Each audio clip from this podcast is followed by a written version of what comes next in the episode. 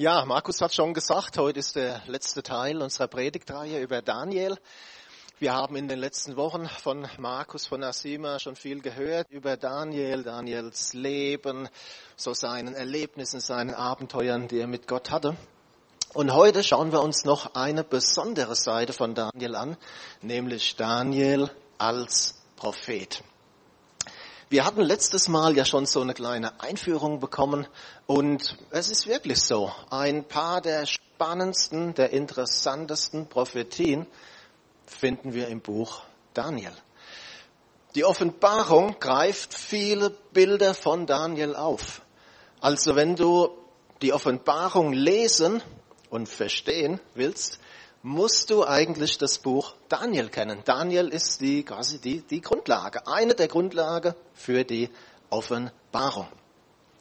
Jesus in seiner Endzeitrede, er erwähnt einen einzigen Propheten, namentlich Daniel. Und bevor wir aber in die Prophetien einsteigen, will ich mit euch noch mal kurz ein paar Punkte anschauen, die, glaube ich, charakteristisch für den Dienst von Daniel als Prophet sind. Also was hat seinen prophetischen Dienst ausgezeichnet? Und ähm, ich glaube, der erste Punkt war seine Demut.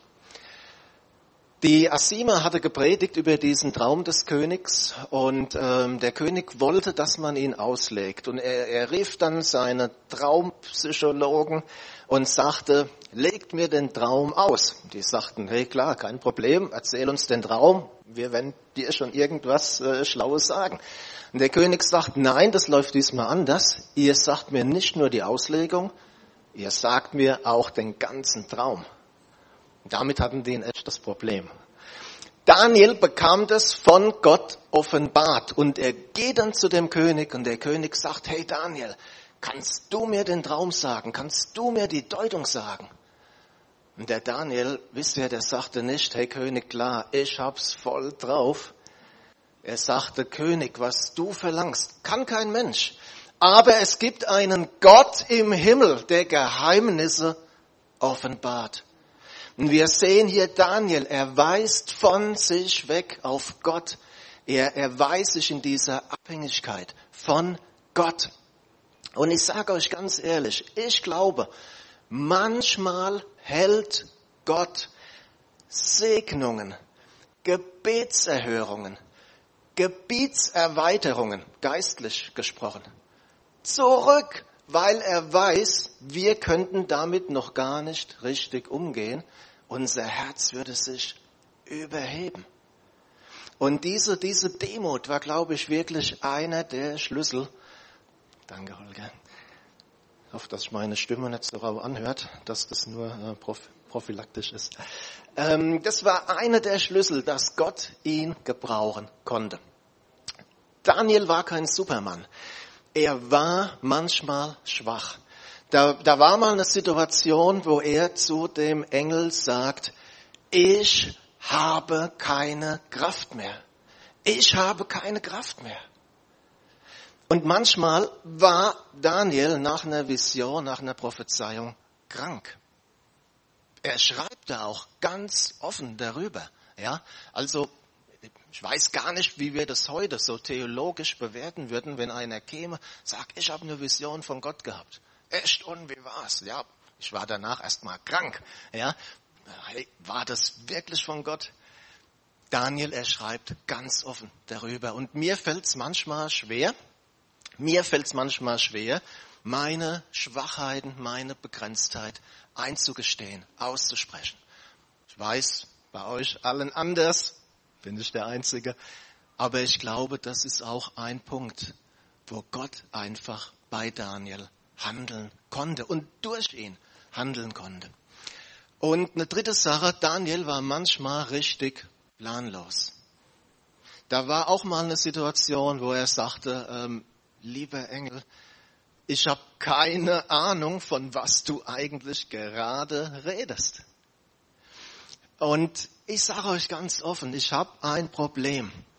Ich habe ein großes Problem wenn jemand leichtfertig sagt, Gott hat zu mir dies, sel, jenes gesagt und so denn den Anspruch hat, dass sein Verständnis eins zu eins Gottes unfehlbares Wort ist, wenn schon ein Mensch wie Daniel manchmal so unsicher war, was die Deutung betraf.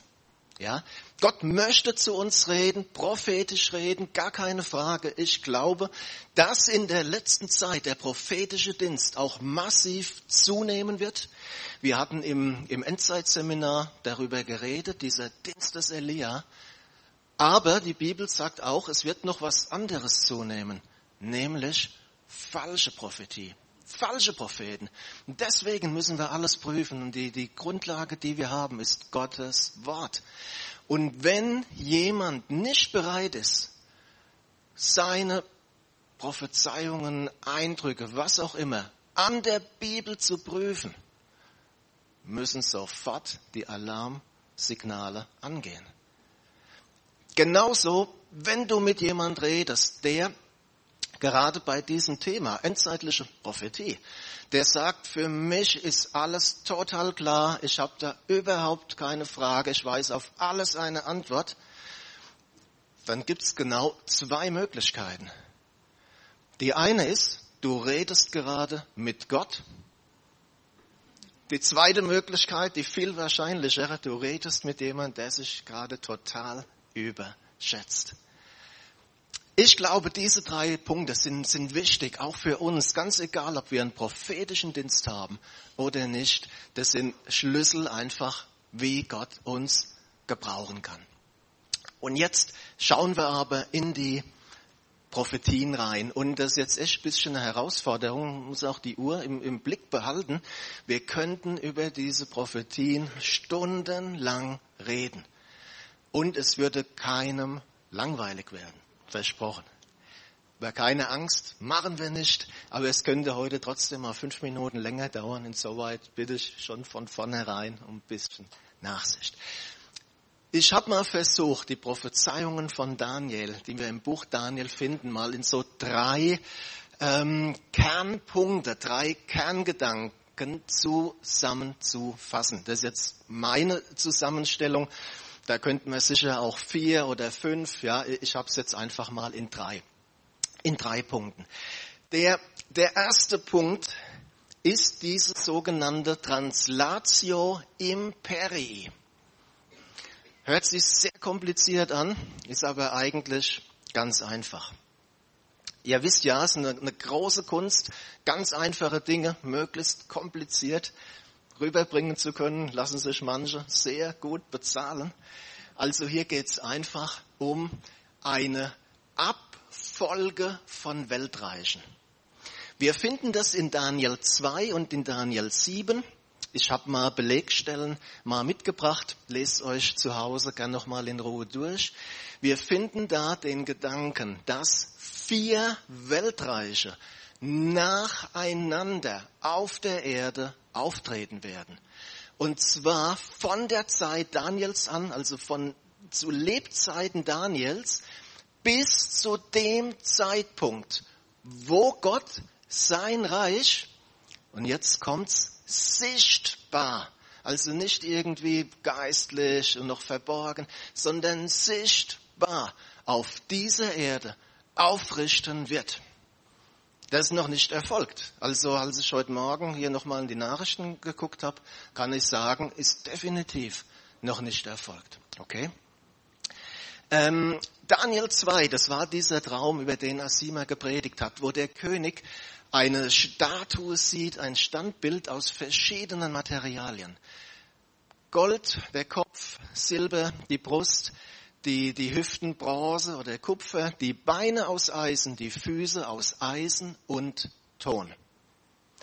In Daniel 7 hat Daniel eine Vision von vier Tieren.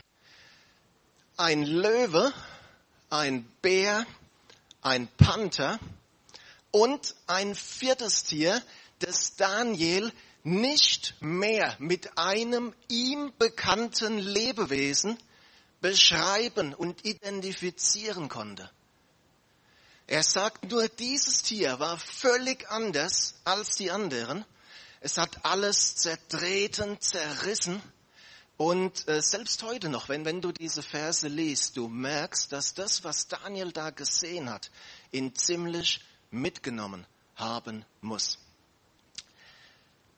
Diese vier Reiche werden klassischerweise gedeutet als Babylonien, Medo-Persien, Griechenland, ja, das mazedonische Weltreich und Rom, das römische Reich. Also wenn du, ich denke mal, 95 Prozent der Kommentare, der Auslegungen reinschaust, da findest du diese Deutung. Zum einen der Bibeltext, der einige Hinweise gibt und natürlich auch, wer ein bisschen mit Geschichte sich auskennt, weiß das, weil eben genau so auch der Ablauf war in der, in der Weltgeschichte. Jetzt hatte ich ja gesagt, das letzte Reich besteht, bis Gott sein Reich auf dieser Erde sichtbar aufrichtet.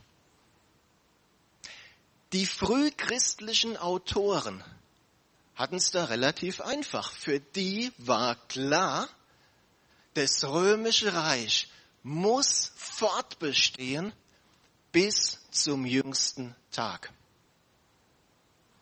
Wir heute im Jahr 2022 wissen, ähm, muss wohl doch etwas komplizierter sein.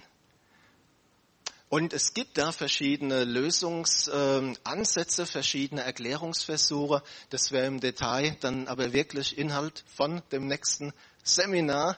Ich will heute nur auf den eingehen, der auch für mich am plausibelsten ist. Und dieser Ansatz, der sagt, dass das letzte Reich in zwei verschiedenen Phasen, in zwei verschiedenen Abschnitten abläuft. Die erste Phase, zwar lange Arme, aber so lange auch nicht, diese Beine aus Eisen, ist bereits erfüllt mit dem antiken römischen Reich, mit dem Weltreich der Cäsaren, ist diese Phase erfüllt und abgeschlossen. Die zweite Phase, die Füße aus Eisen und Ton, steht noch aus. Was heißt das? Das heißt, das römische Reich wird wieder erstehen. Und du sagst jetzt vielleicht, hey, krass, ähm, laufen wir dann wieder in einer Toga rum und, und reden Lateinisch. Und Markus, wie gut, dass wir schon mal lateinische Vornamen haben. Hey, ver vergiss es, das ist damit zu 100 Prozent nicht gemeint. Es geht hier um eine andere Identität. Es geht hier nicht zuletzt um eine geistliche Identität. Und ich finde diesen Gedanken hochinteressant, dass das Weltreich, das bei Jesu erstem Kommen auf dieser Erde regierte, auch bei seinem zweiten Kommen da sein wird.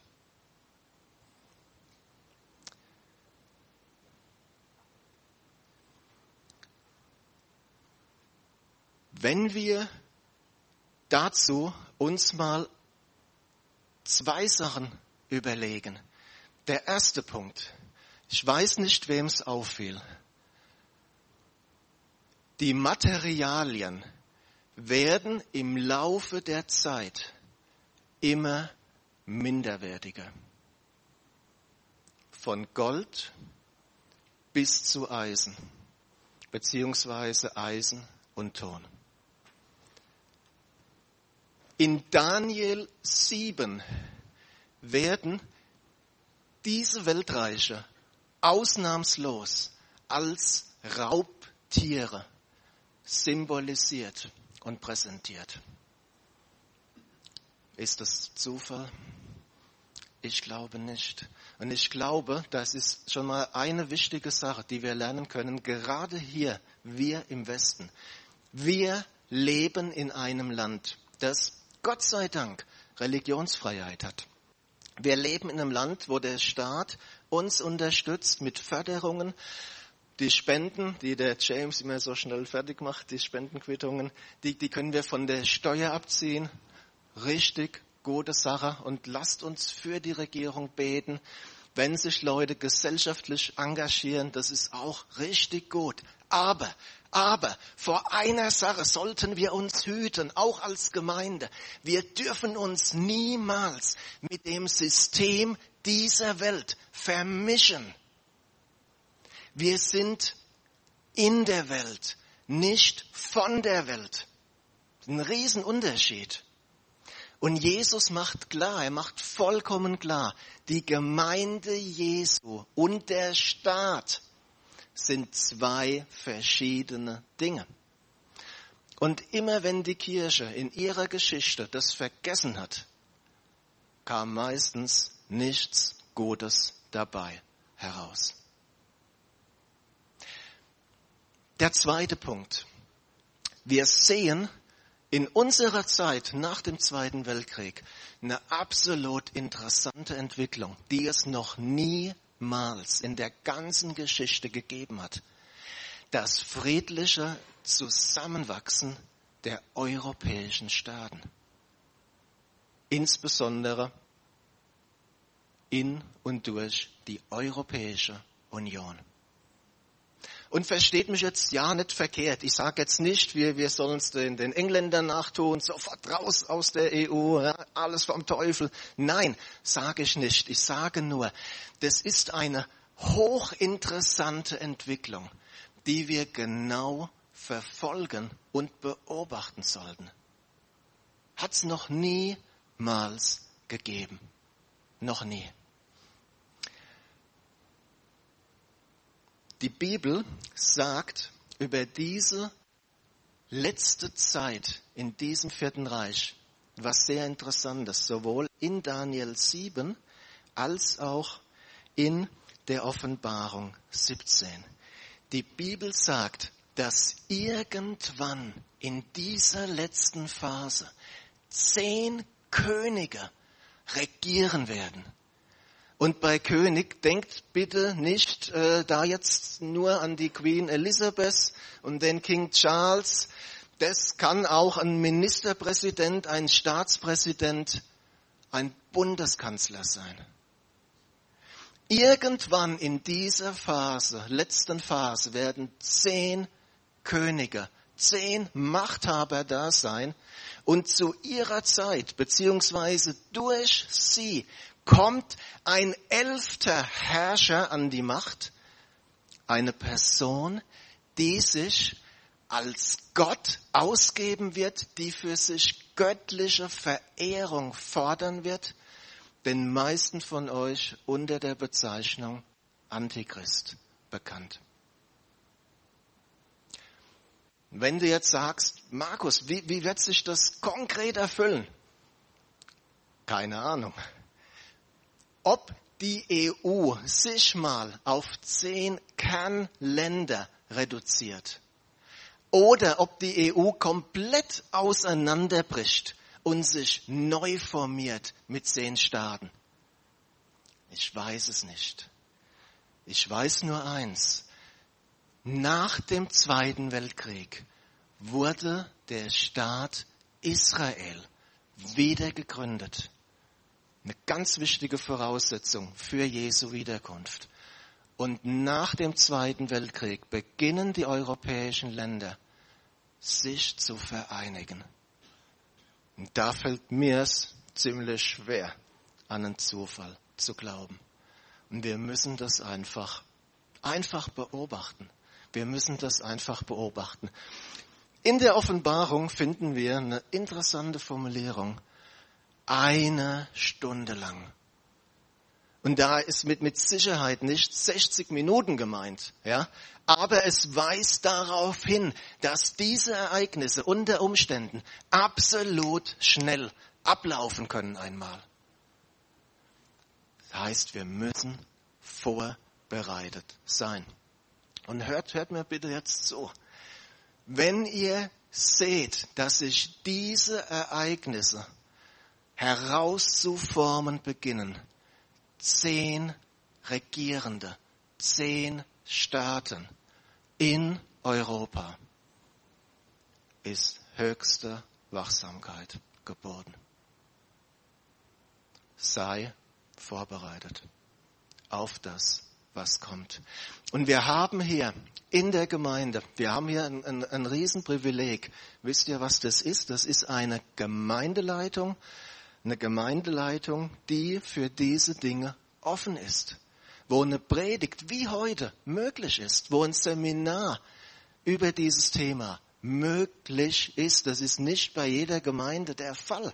Ja, manche sagen, macht den Leuten Angst. Unmöglich. Könnten ja welche weggehen aus der Gemeinde und wir haben 300 Euro weniger Einnahmen. Markus, danke, dass ihr dafür offen seid. Das ist so gut und so wichtig. Also, lasst uns da einfach vorbereitet, vorbereitet sein. Das ist so dieser eine Kerngedanke von Daniels Prophezeiungen. Daniel 2, Daniel 7 in Teilen auch in Daniel 8 diese vier Weltreiche, die nacheinander auftreten werden. Ein zweiter Kerngedanke, und äh, Ronny, ich glaube, das ist noch unangenehmer als der, der Zehnte oder der Buße. Ein zweiter Kerngedanke, den wir finden, ist Leid und Verfolgung für Gottes Volk. In Daniel 7 heißt es, er, also dieser letzte König, er wird den Höchsten lästern und die Heiligen des Höchsten vernichten und wird sich unterstehen, Festzeiten und Gesetz zu ändern. Sie werden in seine Hand gegeben werden, eine Zeit, zwei Zeiten und eine halbe Zeit. In Daniel 12, zu jener Zeit, sagte der Engel, wird der große Engelfürst Michael eingreifen und für dein Volk kämpfen. Es wird eine Zeit der Not und Bedrängnis sein, wie es sie seit Menschengedenken nicht gegeben hat. Und du denkst jetzt vielleicht, hey Moment, der, der Daniel, der, der redet doch hier über sein Volk Israel. Puh, Nochmal Glück gehabt. Und das stimmt, Daniel spricht hier über Israel, über sein Volk. Das Blöde ist nur, Jesus in seiner Endzeitrede, er sagt spiegelbildlich das Gleiche. Und genauso in der Offenbarung. Und da geht's eben nicht mehr nur um Israel, da geht's um uns, um die Gemeinde um die Gemeinde Jesu. Jesus sagt, Matthäus 24, denn es wird eine Zeit der Not kommen, wie sie die Welt in ihrer ganzen Geschichte noch nicht erlebt hat und wie sie auch nie wieder eintreten wird. Und in der Offenbarung, dem Tier, also das Weltreich beziehungsweise dieser letzte Herrscher, dem Tier wurde erlaubt, gegen die Menschen zu kämpfen, die zu Gott gehören und sie sogar zu besiegen. Es herrschte uneingeschränkt über alle Völker und Stämme, über die Menschen aller Sprachen und Nationen. Und alle Menschen auf der Erde werden das Tier verehren und anbeten. Alle, deren Namen nicht schon seit Beginn der Welt im Lebensbuch des geopferten Lammes stehen.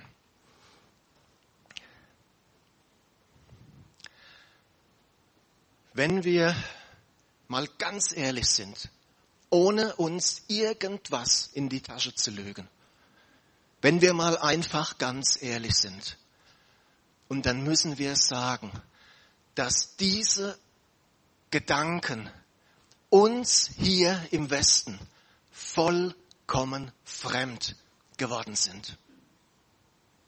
Niemand hat hier in den letzten Jahrzehnten so einen Preis für seinen Glauben bezahlen müssen. Niemand. Wenn wir aber mal in die Geschichte schauen oder wenn wir in in andere Länder schauen, Iran, Nordkorea, China und so weiter, werden wir eigentlich feststellen, Verfolgung ist eigentlich das Normale. Also das, was wir hier erleben, ist, ist eigentlich das Ungewöhnliche. Ich glaube, es gibt zwei Punkte, die uns da durchtragen werden. Der erste Punkt ist, dass Jesus Christus für uns das Kostbarste ist und wird, das es gibt. Erste Predigt von Markus, Glaube, der was kostet. Und die Frage ist, was bin ich, was bist du bereit für deinen Glauben zu bezahlen? Für das Kostbarste, das ich habe, bin ich bereit, alles zu bezahlen. Das ist der eine Punkt. Der zweite Punkt. Ich weiß eine Sache sicher. Wir werden das nicht in eigener Kraft schaffen. Sollen wir auch nicht. Jesus sagt, ich bin der Weinstock, ihr seid die Reben, bleibt in mir, ich in euch, getrennt von mir, könnt ihr nichts tun. Wir brauchen mehr denn je diese Verbindung zu Jesus, diese Gemeinschaft mit ihm, diese Intimität mit ihm. Nah sein bei ihm war auch das Thema im, im Lobpreis. Und in seiner Nähe, in seiner Gegenwart empfangen wir Kraft, empfangen wir Führung. Das ist etwas, das uns hindurchtragen wird durch diese Zeit. Jesus, er muss uns wieder das Kostbarste werden. Und wir brauchen diese Gemeinschaft, diese Intimität mit ihm. Wisst ihr, was das Gute ist? Diese beiden Punkte können wir jetzt schon üben und trainieren. Und das wird uns durchtragen. Wohin wird es uns tragen? Zum Ziel. Denn das ist nicht das Ende. Das ist nicht das Letzte. Das Ziel ist Gottes Plan mit dir, mit mir. Und wer beim Seminar war, der weiß, diese Wiederherstellung aller Dinge. Gott hat einen wunderbaren Plan. Und das ist der dritte Punkt. Gott hat das letzte Wort, nicht der Antichrist, nicht der Teufel. Gott hat das letzte Wort. Und lasst uns, Amen, und lasst uns mal schauen, was mit dem Standbild passiert. Du sahst, wie ohne Zutun von Menschenhand sich ein Stein von einem Berg löste, gegen die eisernen und tönernen Füße des Standbildes schlug und sie zermalmte. Da wurden Eisen und Ton, Bronze, Silber und Gold mit einem Mal zu Staub. Der Stein aber, der das Standbild getroffen hatte, wurde zu einem großen Berg und erfüllte die ganze Erde. Jesus, wenn er Gottes Reich beschreibt, er verwendet manchmal ganz ähnliche, ganz ähnliche Bilder. Die Deutung ist, zur Zeit jener Könige wird aber der Gott des Himmels ein Reich errichten, das in Ewigkeit nicht untergeht. Dieses Reich wird er keinem anderen Volk überlassen. Diese Translatio Imperii ist zu Ende, hat aufgehört. Es wird alle jene Reiche zermalmen und endgültig vernichten. Es selbst aber wird in alle Ewigkeit bestehen. Und was passiert mit dem Tier? Was passiert mit dem Tier? Wird es irgendwo auf so einem Gnadenhof sein Gnadenbrot dann bekommen? Was passiert mit diesem, mit diesem letzten Tier? Ich sah fortwährend hin wegen des Lärms der hochfahrenden Reden, die das Horn, also dieser König, dieser letzte König, führte. Ich sah zu, bis das Tier getötet und sein Leib umgebracht und einem brennenden Feuer ausgeliefert wurde. Ich sah in den Nachtgesichten und siehe, es kam einer mit den Wolken des Himmels, gleich einem Sohn des Menschen. Hey Leute, wir sind ja im Alten Testament bei Daniel. Wir sind ja nicht im, im Lukas-Evangelium. Wir sind Altes Testament. Und Daniel hat es gesehen. Und er gelangte bis zu dem Hochbetagten und wurde vor ihn gebracht. Und ihm, diesem Menschensohn, wurde Herrschaft, Ehre und Königtum verliehen und alle Völker, Stämme und Sprachen dienten ihm. Seine Herrschaft ist eine ewige Herrschaft, die nicht vergeht und sein Königtum wird nie zugrunde gehen. Halleluja! Das ist Gottes Perspektive. Das ist die Ewigkeit. Und ich glaube, wir brauchen wieder viel mehr diese Ewigkeitsperspektive. Das ist etwas, das ein Christ im Iran hat. Oder in Nordkorea. Diese Ewigkeitsperspektive. Das, was wir hier sehen. Und hey, wenn Gott uns segnet, auch materiell, dürfen wir genießen, dürfen ihm dankbar sein dafür. Aber das Wichtigste muss sein, diese Perspektive für die Ewigkeit. Gott hat das letzte Wort. Vergisst es nie. Wenn schwierige Zeiten kommen, sagt die Bibel ganz klar, und die, die ersten Ansätze sehen wir doch schon. Aber Gott hat das letzte Wort. Und ich will schließen mit paar Versen aus Daniel 12. Ähm, wisst ihr, was ich bei, bei Daniel eigentlich am faszinierendsten finde? dass das Allermeiste, was Daniel prophezeit hat, gar nicht für, für ihn, für seine Zeitgenossen war. Daniel hat prophezeit vor allem für eine kommende Generation. Und lasst uns da mal reinschauen, das aus der guten Nachricht Gute Nachricht, wer es kennt, ja so ein bisschen freier übersetzt, manchmal auch so ein bisschen deutend. Aber ich finde hier diesen, diese Passage so, so richtig treffend und auch gut. Und lasst uns da zum Abschluss noch mal reinschauen. Daniel, halte geheim, was ich dir jetzt gesagt habe. Schreibe es auf und versiegle das Buch, damit es in der letzten Zeit geöffnet wird. Viele werden ratlos umherirren aber in diesem Buch wird Rat zu finden sein. Ich hörte seine Worte, konnte sie aber nicht begreifen, deshalb fragte ich, mein Herr, wie wird das Ende aussehen?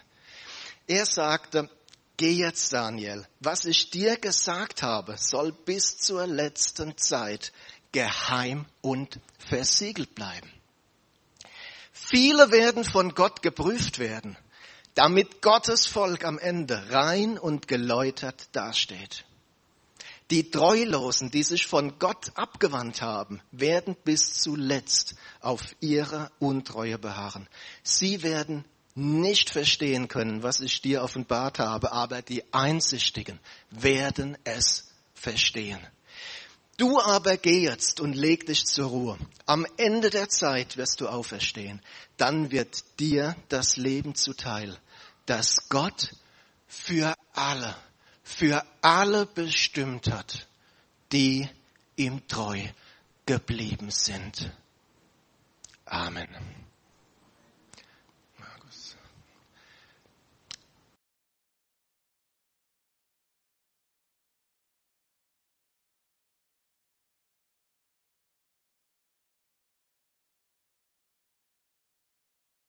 das Buch Daniel, das sehen wir bei Daniel, das sehen wir bei seinen drei Freunden, die Gott treu geblieben sind. Und wisst ihr, vor ein paar Tagen haben meine Frau und ich eine Entscheidung getroffen. Wir haben eine Entscheidung getroffen, haben gesagt, Jesus, wir möchten dir treu bleiben, auch wenn wir dabei draufgehen. Und klar, das, das sagt sich sehr leicht in einem warmen Wohnzimmer. Ja, ganz klar. Oder äh, weißt du, wie, wie ein Petrus, der besser nicht die Schnauze so vollgenommen hätte. Aber trotzdem glaube ich, wenn wir eine Entscheidung treffen und diese Entscheidung aussprechen, dann hat es Kraft. Dann hat es Kraft. Und ich lade, aber bitte überleg dir es vorher. Wir haben gehört, Glaube, der was kostet, kann unter Umständen ein sehr hoher Preis sein. Überleg dir's. Aber wenn du sagst, ich möchte Jesus treu bleiben und ich will ihn bitten um seine Hilfe, dass er mich durch diese Zeit hindurchträgt. Das ist eine Entscheidung. Dann lade ich dich ein, jetzt aufzustehen als Zeichen, nicht vor mir, aber vor Gott, vor der sichtbaren und der unsichtbaren Welt. Und ich möchte einfach in einem Gebet das festmachen.